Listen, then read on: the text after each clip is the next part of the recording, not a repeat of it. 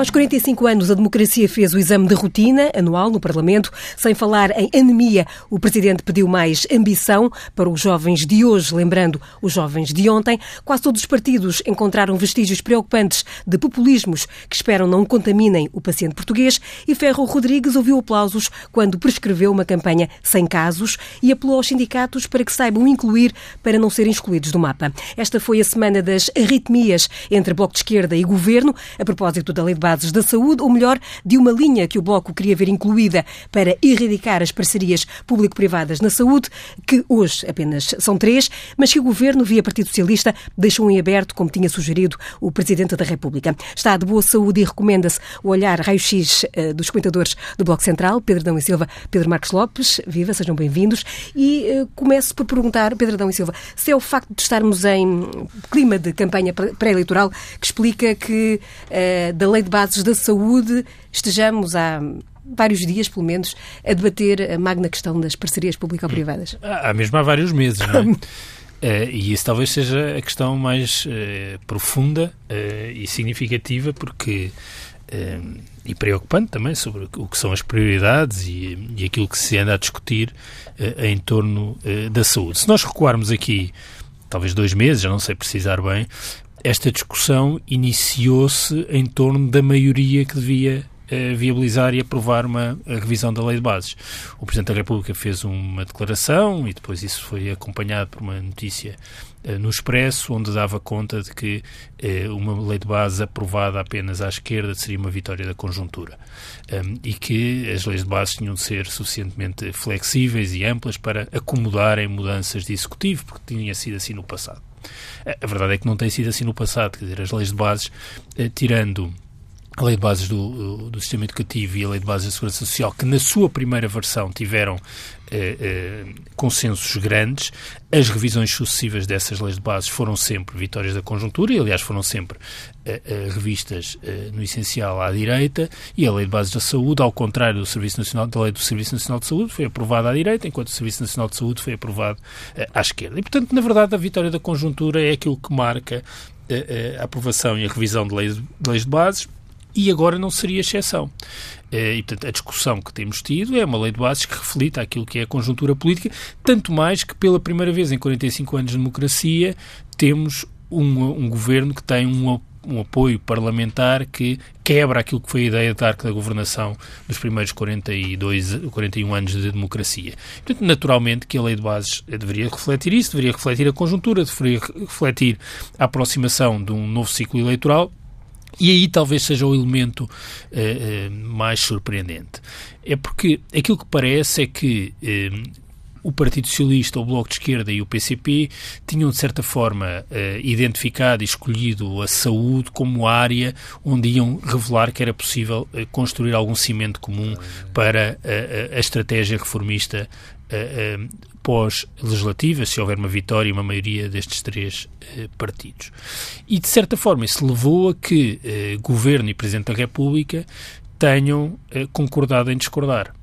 A sensação com que se fica é que, eh, até meados desta semana, o Governo e o Presidente da República tinham concordado em discordar em torno da Aliás, lei. Aliás, António Costa disse que não podíamos estar sempre de acordo, é normal em democracia. E mesmo, se, se pensares bem, mesmo as declarações do Presidente da República, sublinhando a sua uh, divergência na questão de fundo, nunca eram muito enfáticas. Era só, bom, nós vamos discordar.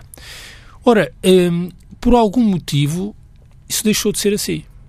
Uh, o Governo uh, decidiu deixar de discordar com o Presidente da República e decidiu discordar com os seus parceiros à esquerda. Devo, aliás, dizer que a interpretação que eu faço estes últimos 10 dias leva-me eh, a, a, a, a, ter um olhar muito cético em relação àquilo que vai acontecer a seguir às relativas. E porquê?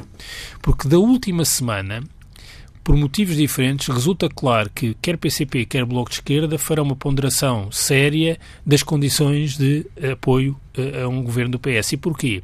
A manifestação dos, do, dos camionistas dá conta da dificuldade da CGTP de representar o protesto e isso condiciona muito a reflexão que o PCP vai fazer para o pós-legislativas e eh, este corte eh, na lei de bases entre PS, Governo e Bloco de Esquerda condiciona naturalmente aquilo que é a posição eh, do eh, Bloco de Esquerda. Já agora, Pedro Marcos Lopes eh, esbarrou, esta solução de Governo esbarrou à primeira, ao primeiro embate numa reforma que poderia ser simbólica? O, o que vai sobrar, na minha opinião, desta espécie de crise na geringonça é, é apenas a confirmação de algo que, que, nós já, que nós já sabemos há muito tempo.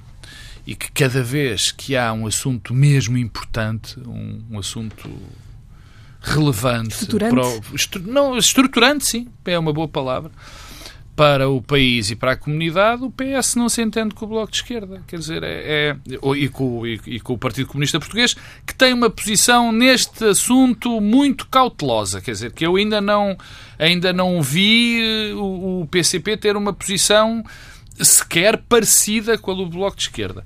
Mas já teve noutras alturas. O, o, o que isto traz de uma forma absolutamente clara é que o, o, a geringonça foi algo de, de, de muito conjuntural, que as condições específicas para a existência da geringonça aconteceram naquele exato momento para uma questão absolutamente concreta e que não é repetível.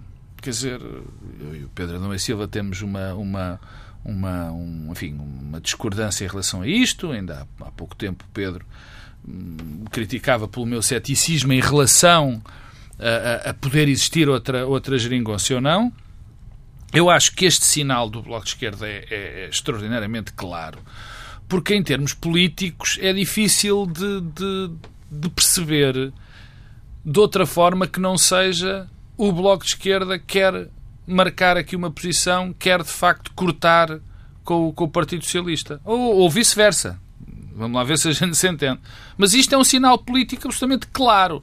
Porque o tema, e já vamos falar do conteúdo mais à frente, não é nem pouco mais ou menos de origem de, de, que tem importância que chegue para, uma, para que isto esteja, para, para que isso tenha tornado num, num assunto tão, tão relevante. Foi o Bloco de Esquerda e o PS que o tornaram relevante e, no fundo, isso mostrou as divergências profundas.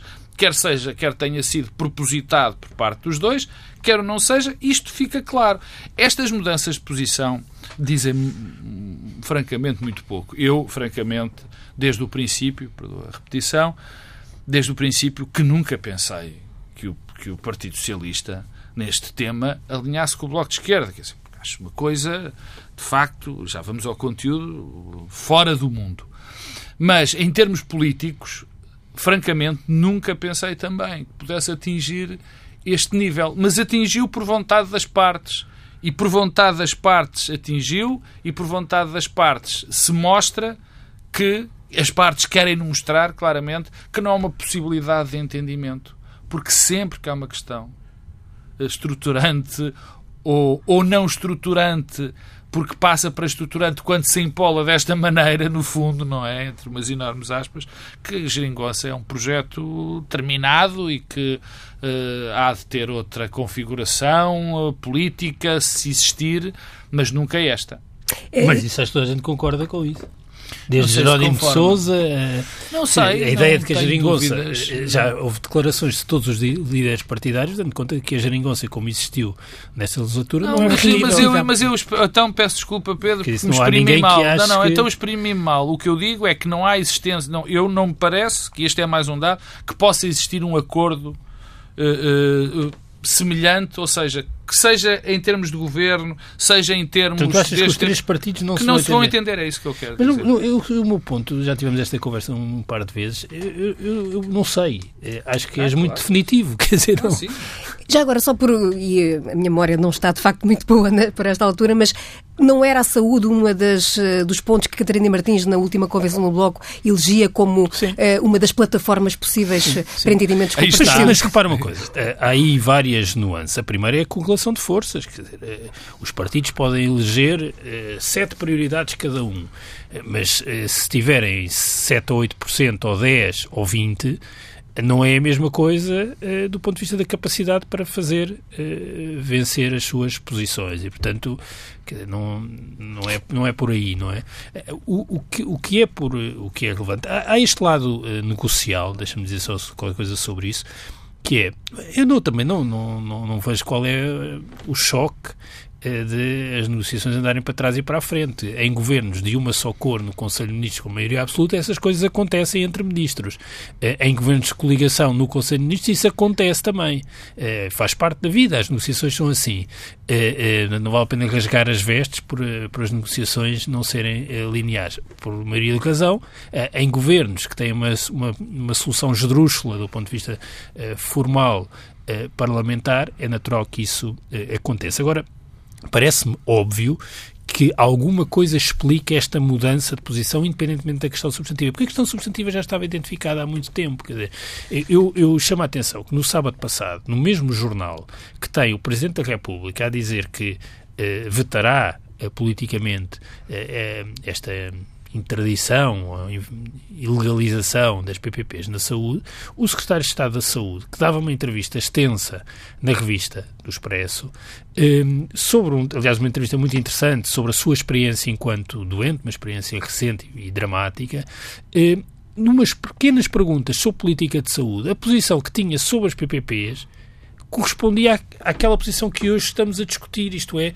de que o governo eh, não colocava uh, em cima da mesa a possibilidade de uh, ilegalizar as PPPs na saúde. Portanto, eu também não percebo exatamente de que é que estamos a falar e, e o que é que explica esta evolução e esta, esta discussão. Porque, repito, parecia mais ou menos claro que governo e presidente tinham acordado em discordar e, portanto, mudaram. Sobra a questão de fundo. Ah, e sobre a questão de fundo, eh, eu devo dizer que eh, acho esta discussão de facto estranha. Um, estranha e mostra aqui um padrão de especialização das discussões políticas eh, portuguesas um, e em que o Bloco de Esquerda é especialista e com isso tem uh, ganhos notórios, que é uh, nós discutirmos questões estruturais focando-nos em temas completamente marginais.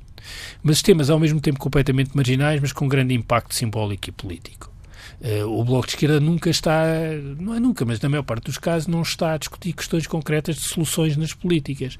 Está a discutir uh, questões simbólicas que uh, ecoam na cabeça das pessoas e que têm ganhos.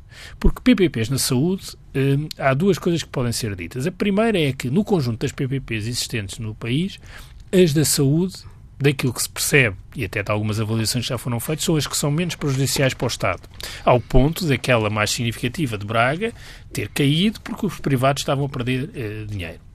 Depois, não há aí um apelo na, do ponto de vista dos interesses e da, eh, dos privados com negócios na saúde para que cresçam os PPPs na saúde. Não tem sentido isso, não sei se tem sentido isso, mas eu não vejo que haja aqui uma não, vontade há, há, de fazer crescer as PPPs na saúde. Há uma coisa ligeiramente diferente que se está a confundir de uma maneira que eu também me começo a pensar que é propositada, que é misturar isso com, com, com com o facto de existirem acordos as do Estado, as, as convenções. Não, mas é que não, não se está, está a ser misturado. Não, não se está a misturar. É que não, eu, eu acho que não, se, não se está mesmo a misturar e eu acho que isso é uma das questões eh, importantes. Uh, do ponto de vista da, da, da, forma como se discute estas matérias. Uh, e, e, portanto, há três PPPs na saúde, tu lembravas isso há pouco, não é? Neste momento, é Vila Franca, Louros e Cascais. Uh, portanto, não há aqui, assim, uma, um, nem há vontade que existam mais. Um, e, e o modelo de gestão não parece que seja o problema central do Sistema Nacional de Saúde. Uh, não, não, não, tenho dado por isso, quer dizer, uh, não vejo que seja a questão do modelo de gestão uh, que está em causa. E a verdade é que, enquanto estamos a ter esta discussão sobre PPPs na saúde, não discutimos os temas que deviam motivar uma discussão sobre política de saúde. Desde logo, um tema que, na verdade, eu nunca vi o Bloco de Esquerda a, a preocupar-se muito, que tem a ver com as convenções e com a transferência de recursos do público para o privado, que não é nas PPPs. Bem, desde logo, repara, aqui há também dois ou três meses andámos a discutir o tema da ADSE eh, e sobre essa matéria, qual é exatamente a posição do Bloco de Esquerda? Porque se nós recuarmos três anos e meio eh, ao acordo que possibilitou a geringonça, uma das coisas que estava no programa eh, eleitoral do Partido Socialista sobre política de saúde tinha a ver com a mutualização da ADSE. Ora, isso caiu porque o PCP e o Bloco de Esquerda não estão de acordo com essa solução. E, portanto, repara como, quando começamos a discutir questões que se calhar são mais significativas do ponto de vista, quer financeiro, quer do ponto de vista da equidade no acesso, o Bloco de Esquerda já não tem a posição que verbaliza de forma tão vocal em torno desta matéria. E depois, quer dizer, cada vez que falamos disto, estamos a afastar-nos uh, de temas que são centrais para a política de saúde. Bem, o, o, primeiro é que o, o, o, problema da despesa com saúde não está nas PPPs. Está, por exemplo, na incorporação da inovação. Uh, uh, a saúde tem uma singularidade que, que aproxima, por exemplo, da, da política de defesa, é que a inovação tecnológica é por si só um, um fator que faz disparar a, a, despesa e há uma discussão que nós devemos ter sobre até onde é que devemos levar a incorporação, a incorporação da, da inovação. Sejam as vacinas, sejam as, as terapêuticas, há várias coisas eh, eh, que são muito importantes e que não discutimos. Uma outra coisa, que aliás remete para uma discussão que temos tido muito ao longo deste ano e meio, tem a ver com a divisão das tarefas eh, e das funções entre médicos e enfermeiros. Uh, uh, há um conjunto de atos que podiam ser praticados por enfermeiros e que em Portugal não são. Isso implicava, se calhar, uma valorização da, da carreira dos enfermeiros, mas é uma, é uma forma de discutir as carreiras dos enfermeiros que não temos e, se calhar, mais séria e mais interessante do que aquela que temos tido uh, nos últimos tempos. Eh, a questão demográfica, quer dizer, eh, eh, nós de quando em quando falamos da, segurança social. Bom, do ponto de vista da demografia, onde a, a, dinâmica demográfica é mais preocupante e tem mais impacto na despesa, é na saúde. Só que tudo isto se atravessa com questões éticas e morais sobre a vida, sobre a doença, que são questões sérias e que nós não discutimos e que valia a pena discutir. E, finalmente, uma outra matéria que, por acaso, a, a lei de base, e isso julgo que há um entendimento partilhado por todos os partidos e que tem a ver com a participação. Quer dizer, a saúde é uma área onde a participação dos doentes e das associações de doentes é uh, fundamental e onde pode haver ganhos para o conjunto do sistema dessa participação que pode ser promovida. Agora, discutir PPPs, bem, imagino que traga muitos votos e muita popularidade ao Bloco de Esquerda, mas não contribui em nada para responder aos problemas da política de saúde em Portugal. Pedro Marcos Lopes, estamos a discutir aqui uma árvorezinha, deixar toda a floresta desguarnecida, vale? Ou neste caso é mais fácil de centrar o debate nesta questão. Uh, Manuel Ferreira Leite dizia esta semana que é uma, uma espécie de um alfinete de lapela, que seria um alfinete Não, de lapela para o Bloco, é, em vez de discutir questões mais uh, profundas Não, e é, complexas. É, a parte, e, e eu aí vou, vou, vou, limitar o que tenho a dizer, porque uh, é de facto, quando nós nos debatemos com problemas muito sérios e, e que precisamos tomar decisões políticas em relação a muitas coisas da, da nossa política de saúde, estar a concentrar neste absoluto detalhe só tem a explicação que eu, que eu me parece que, que eu dei há pouco, quer dizer, há aqui uma necessidade de separação, quer dizer, está-se a utilizar para o jogo político algo extraordinariamente importante e, por definição, como é evidente para todos nós, isso é sempre errado quando se vai buscar algo que não é relevante para a comunidade. No caso concreto, já vou à questão estrutural porque isso é relevante. Mas quando se vai aproveitar uma coisa pequena, um detalhe, algo que não é relevante para a comunidade, para fazer uma grande bandeira política, algo está profundamente errado. Quer dizer, é um partido que não está a interpretar bem, na minha opinião, a, a, aquilo que são as suas funções enquanto guardião dos interesses dessa mesma comunidade. Agora, em relação a, ao, ao, conteúdo, da, da questão das PPPs concretamente. Primeiro, temos que dizer que se andam aqui a misturar, o Pedro acha que não, mas eu já vi isso muito na opinião, a questão das convenções, a questão dos acordos com os, com os privados, com a questão das PPPs, não tem nada a ver. E aqui o que está em causa é a gestão de hospitais públicos por entidades privadas. Se, esta, se essa gestão é ou não beneficia ou não beneficia o, o interesse público. E depois podemos alargar também à questão mais geral das PPPs. Em primeiro lugar, no que diz respeito à questão da saúde, as PPPs são, têm sido relativamente, ou pelo menos, ou melhor, relativamente não, objetivamente bem negociadas para, para, para ambas as partes. Os privados. As da saúde. As da, é o que não, eu disse. Não, não, convém sempre. Tu sim, sim, sim, sim, as da saúde, claro. É que nós não temos. Ah, PPPs é uma pois coisa não, má. É claro, não, isso é a parte que. É aí que eu vou. Quer dizer, na saúde estão os privados estão contentes com, com, com aquilo que têm. Não estão. Houve um que não esteve e foi-se embora. E os outros, o Estado está contente com essa gestão. As coisas estão a correr bem. As notícias que temos é que nessas três uh, eh, PPPs as pessoas estão contentes, quem serve estão contentes com o serviço, o Estado está contente. Portanto, não me parece que haja um problema. Depois era a definição da própria saúde de deixar de existir PPPs. Isso é um crime, quer dizer, eu, eu lembro-me, eu, eu lembrei-me nesta discussão de uma discussão que também aqui tivemos sobre os limites, que se devia haver limites constitucionais ao déficit. Ah, Lembras-te uhum. da Constituição ou não? Que é uma Fixado. coisa absolutamente estruturada.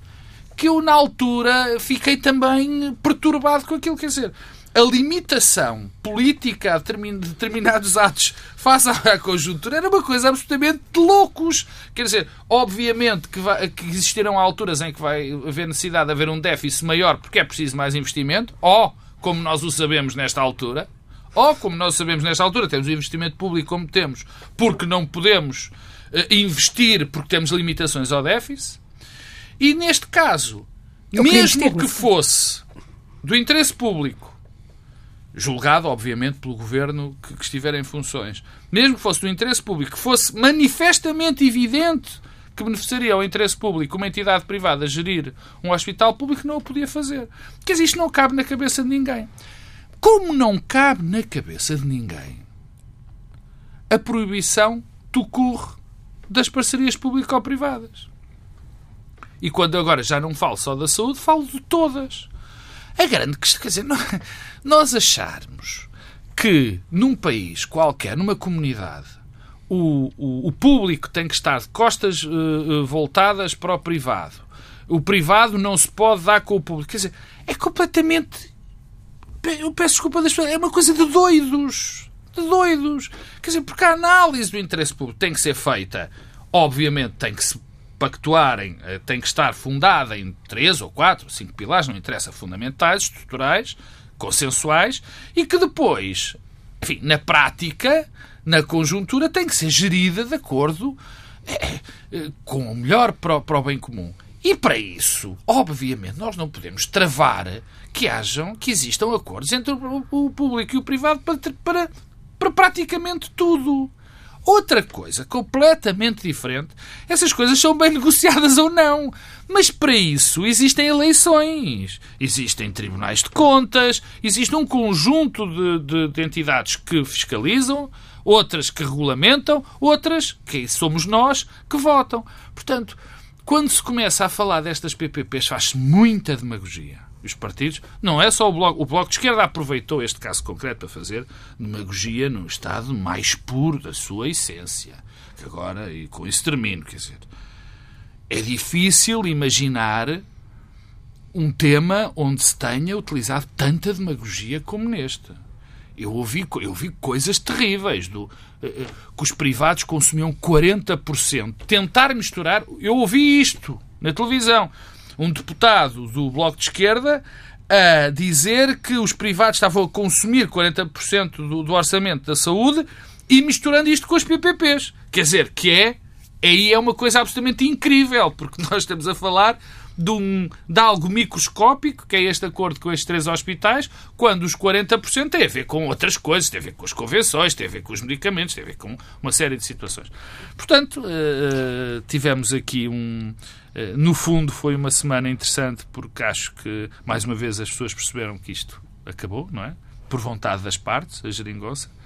E, mais uma vez, vimos que muitas vezes os partidos utilizam temas extraordinariamente importantes para gincana política e o Bloco de Esquerda, que tanto acusa os outros partidos de o fazerem, fez exatamente o, o que o pior, ou fez pior do que, do que aquilo costuma acusar. Esse tema acabou por marcar, aliás, ontem, depois a, a saída dos uh, líderes partidários da, da sessão do 25 de Abril, uh, e mesmo para fechar, perguntava se acham que isto vai implicar na prática, se vai, adivinham que isto possa fazer com que hum, o Bloco de Esquerda, por exemplo, se recusa a votar uma lei de braços, depois do, do tom impetuoso com que se manifestou contra, e ouvimos ontem eh, Jerónimo Sousa bastante mais cauteloso, aliás, o PCP teve uma atitude diferente do Bloco de Esquerda neste processo e remeteu tudo para a especialidade, portanto não fechou nenhuma porta, nem eh, criou nenhuma linha vermelha. Pois eu não consigo antecipar, porque, eh, na verdade, eh, a interpretação que eu faço daquilo que foi acontecendo é que havia aqui uma opção.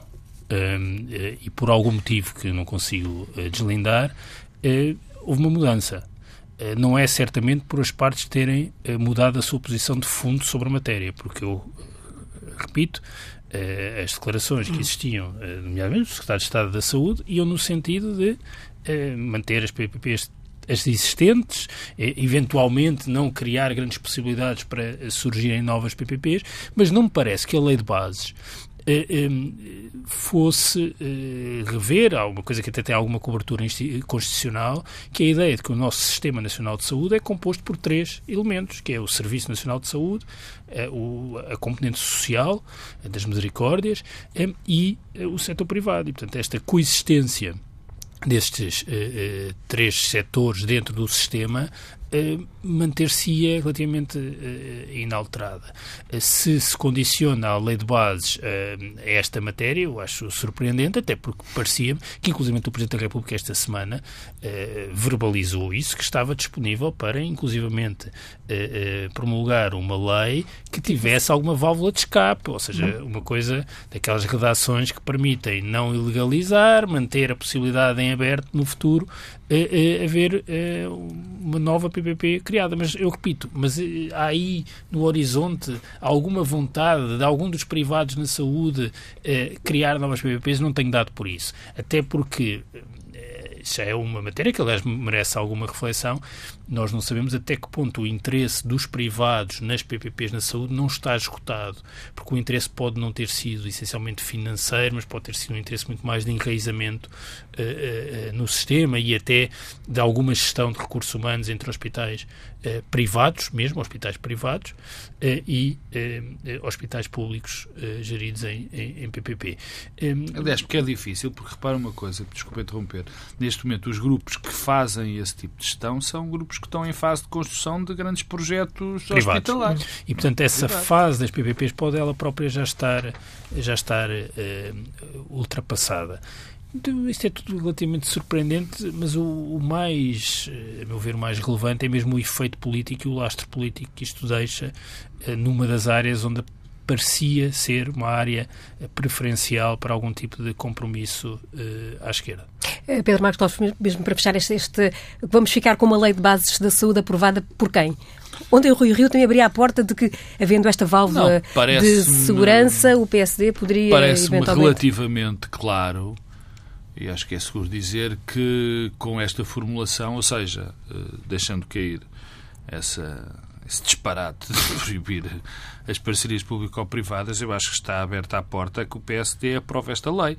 Aliás, eu recordo, recordo que o Rui Rio, quando eh, da primeira formulação da lei, a primeira formulação Aliás, agora este célebre papel que anda a circular eh, da, da, da Ministra ter riscado, encarnado a parte das PPPs no processo negocial com o Bloco de Esquerda, Uh, o, o Lembro-me que o, que, o, que o presidente do PSD tinha dito que era uma lei equilibrada, que não havia problemas, grandes problemas com a lei, e tudo indica que o PSD irá aprovar, aprovar esta lei.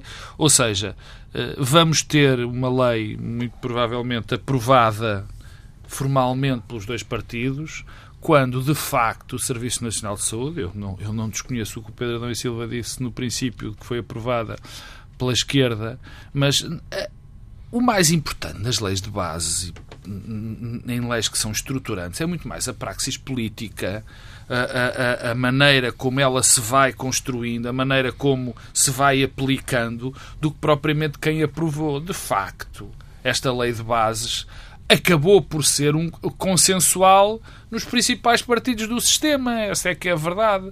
E agora vamos ter uma, um pequeno passo que eu saúdo, e ainda bem, o Presidente da República mais uma vez levou a dele avante e bem, de ter uma lei que é fundamental aprovada pelos principais partidos do, do, do, do, do cenário Mas isso é que é, é, que é estranho, é que não me parece que o Presidente da República, apesar de tudo, tenha feito grande fim-capé para que isso acontecesse. Isso nunca sabemos, porque aquele telemóvel tem, eh, tem, uma, tem uma dinâmica muito especial, não é? Mas por falar em, em Presidente da República, ontem as intervenções de, do 25 de Abril, nas intervenções, Marcelo Rebelo de Sousa regressou ao papel de jovem que viveu eh, a Revolução para fazer aqui um contraponto entre eh, ontem e, e, hoje e, no fundo, deixar aqui um apelo a uma maior ambição para respostas concretas àquelas que são as ansiedades dos jovens de hoje. Que notas tiraste, Pedro da Silva, de, de de, dos discursos de ontem, hum. talvez começando por esse? Não, os, os, discursos eh, mais interessantes, aliás, não foram propriamente discursos que permitam grandes notas em torno daquilo que se está a passar na conjuntura política, quer o do Presidente da Assembleia da República, quer o do Presidente eh, eh, da República. Mas merecem alguma reflexão de fundo a partir daqueles discursos. O, o, contraponto que o Presidente da República fez entre um jovem de 1974 e um jovem de 2019 é um exercício interessante e complexo e que tem, e que no fundo permite discorrer um pouco sobre aquilo que são os desafios que nós hoje temos em Portugal, na democracia portuguesa, mas até na economia política portuguesa. Hum, há, há, há aqui um lado natural, ou seja, é natural eh, que um jovem de 2019 eh, não tenha, eh, em relação à política, à coisa pública, o mesmo tipo de envolvimento e de, de proximidade e de interesse que tinha um jovem de 1974. Bem, desde logo porque não havia, deixou de haver guerra colonial. Portanto, isso não só é um elemento que ajuda a explicar em importante medida o que se passou em 74, como naturalmente é algo que mobilizava os jovens, literalmente. E, portanto, e, e, porquê? Porque nós hoje temos eh, aquilo que acontece em todas as democracias maturadas, é que eh, o ciclo de vida afasta os jovens e os jovens adultos em particular eh, da política eh, com eh, aspectos muito negativos. Por um lado, o facto das políticas públicas serem todas muito mais dirigidas aos adultos e aos idosos do que propriamente aos jovens adultos. Isso é uma, uma, uma, uma verdade eh, que está presente em todos os, os, países e isso tem um efeito sobre a participação, sobre a proximidade. Há um lado de, de, alguma perda de memória histórica, quer dizer, nós temos 45 anos de democracia, portanto estamos a começar a ter eh, já adultos que fizeram toda a sua vida, a sua, a sua participação no mercado de trabalho, etc., eh, em democracia e temos um, um, um, fenómeno que eu acho que é muito importante e que em Portugal é particularmente manifesto, é que eh, nós temos eh, eh expectativas crescentes do ponto de vista eh, dos jovens adultos, ou seja, a geração que tem até 45 anos, eh, expectativas crescentes do ponto de vista económico, social, cultural, eh, que correspondem também a uma, uma, a uma, população muito mais qualificada do que era a população que, que era jovem eh, por altura eh, eh, no 25 de Abril, expectativas crescentes num contexto em que as oportunidades diminuem e se fecham. Um, e essas expectativas crescentes têm a ver com as carreiras, uh, que falamos aqui muitas vezes, uh, toda a discussão sobre carreiras que existe no contexto da administração pública, por exemplo, que é de fechamento face uh, aos sub-40, sub-45, os salários, o, o, mercado de trabalho muito mais fragmentado, a habitação. Um, tudo isto acontece em simultâneo. Portanto, é natural que isso frustre as expectativas e que explique eh, alguns dos sinais que, eh, que nós devemos estar sempre muito atentos eh, eh, eh de, de, em relação à democracia, em relação à sociedade e à economia portuguesa. Apesar de tudo, há duas coisas que eu gostava de sublinhar, uma positiva e uma negativa é que, apesar de tudo, o regime político português tem sido capaz de acomodar as reivindicações eh, eh e a representação dos interesses de uma forma mais eh, interessante, eficiente e eficaz do que a maior parte das outras democracias da Europa do Sul, pelo menos, para não ir mais para norte. Um, o, facto mais marcante é que nós temos 45 anos de democracia e quando ontem olhávamos para o Parlamento, uhum. tirando o PAN, todos os é partidos estavam lá porque até o Bloco de Esquerda estava, porque o Bloco de Esquerda é uma formação que, que junta eh, três partidos, um deles que tinha representação parlamentar nas primeiras Através eleições. do deputado Cássio Barreiros, não e, convém não E depois mais tarde Mário Tomé. Portanto, Mário Tomé, repara, eh, eh, não há nenhuma novidade significativa. E, portanto, isto quer dizer que alguma coisa se passa em Portugal que permite essa resistência. Provavelmente tem a ver com a, a celebração até do 25 de Abril, com este lado de revolução social e de participação para além das esferas institucionais.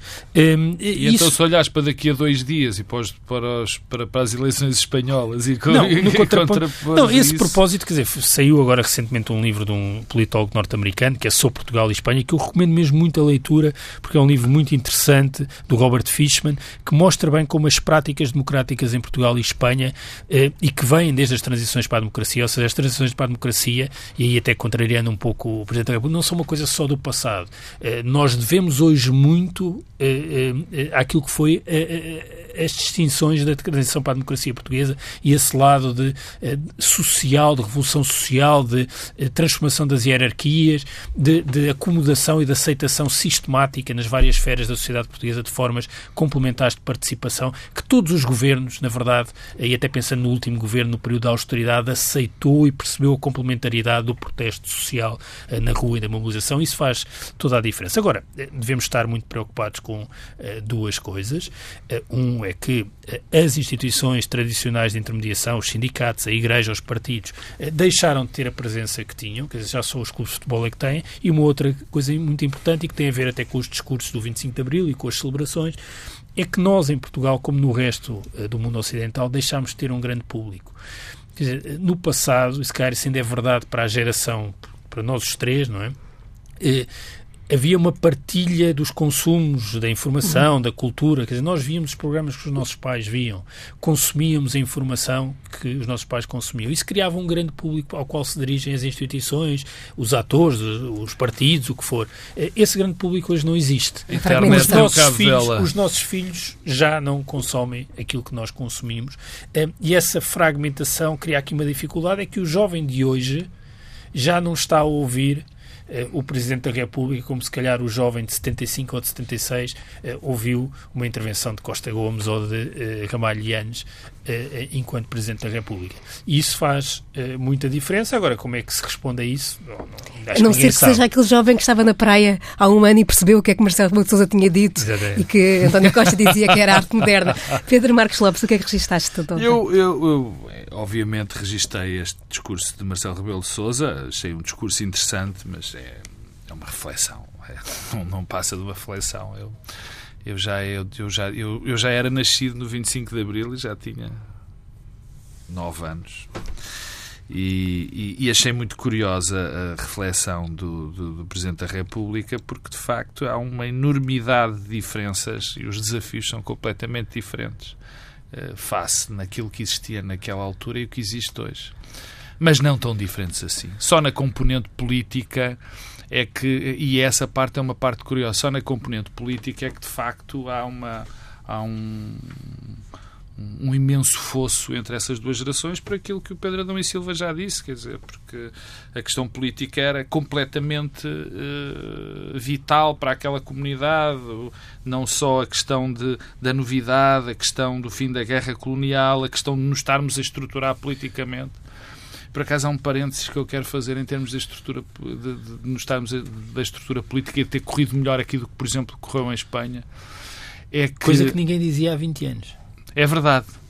Isso é uma enorme verdade mas que tem a ver com algo que foi. Uh, eh, um, Pelo contrário, até se dizia que havia vantagens houve na solução uma, negociada. A transição, a transição do que era a direita, entre umas enormes aspas, em Espanha, eu acho que é aí que foi aí o, o digamos, a, o truque entre enormes aspas, é que a transição do que era a direita em Espanha e o que a direita em Portugal foi completamente diferente.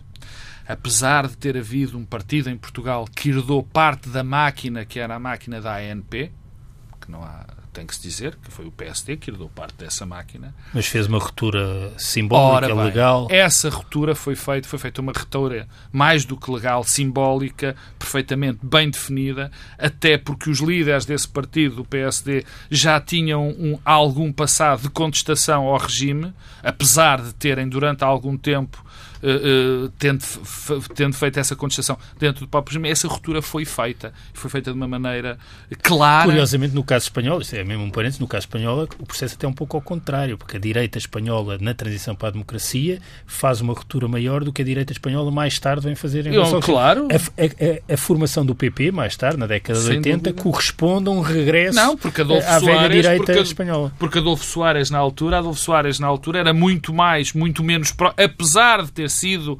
alguém que estava completamente inserido dentro do franquismo, Adolfo Soares, para já Uh, e estava-me a lembrar da anatomia de um golpe do Javier Cercas que convém, sempre, que convém sempre recomendar. Depois, quando Adolfo Soares sai, o PP volta muito mais à direita do que estava.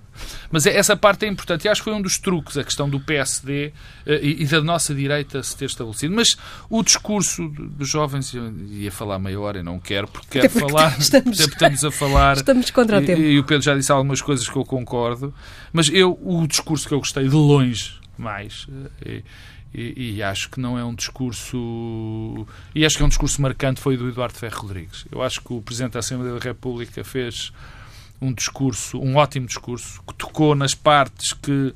Eh, bem entendido, nós achamos que, que são ótimos discursos quando nos tocam nas coisas que nós pensamos que são mais relevantes para a altura. E eu acho que todo o apelo que ele fez aos partidos sobre a questão das políticas de casos, sobre as ameaças à, democracia que nós, que nós vivemos hoje, não só, em, não só na Europa, e que também estamos esquecidos em Portugal, e, e elas existem, estão latentes. É um discurso que já foi feito muitas vezes, é verdade, mas é um discurso que convém fazer, ter sempre presente. Porque as ameaças estão aí, são claras. Daqui a dois dias, e também era por isso que eu puxei a Espanha, daqui a dois dias vamos ter umas eleições aqui ao lado, onde nos arriscamos, arriscamos não, é quase certo, primeiro, numa conjuntura, num quadro político uh, estranho, foi uma mudança completa. Uh, o quadro político espanhol revolucionou-se. Agora temos dois partidos à direita, dois partidos à esquerda, e temos outro que se chama Vox, e, portanto, nós aqui ao lado corremos o risco de ter um partido de extrema-direita que, numas eleições legislativas, eu lembro que são legislativas, as eleições de domingo não são europeias, como as que vamos ter dia 26, onde um partido de extrema-direita, de, de extrema, muito, muito extremado, se arrisca a ter 10% do eleitorado. E se isto não nos preocupar, não sei o que é que nos pode preocupar mais. Estaremos seguramente. Deixa, Sim, não posso. Era mesmo uma nota sobre, ainda sobre o discurso de Ferro Rodrigues, que foi de facto muito interessante e que deixou também um, uma chamada de atenção eh, às duas, aos dois grupos de trabalho, um deles é uma comissão, eh, sobre as matérias de transparência, eh, deixando algum ceticismo em relação à comissão e aos resultados da comissão e eh, algum voto de confiança àquele grupo de trabalho sobre as remunerações. Eu a questão, a questão da é, assim, é transparência, é como estou, todas, é, nessas matérias estou, por acaso, sempre de acordo com o Ferro Rodrigues. Acho que se está a destruir muitas das coisas em função de uma transparência. E a transparência é um valor, às vezes, enfim, demasiado propagandeado. Estaremos seguramente aqui na próxima semana para falar sobre as eleições espanholas também. O olhar de Pedro da Silva, Pedro Marcos Lopes, neste Bloco Central, fica por aqui. O cuidado técnico do José Guerreiro. Pode voltar a ouvir este programa em tsf.pt ou em podcast e comentar com a hashtag Bloco Central.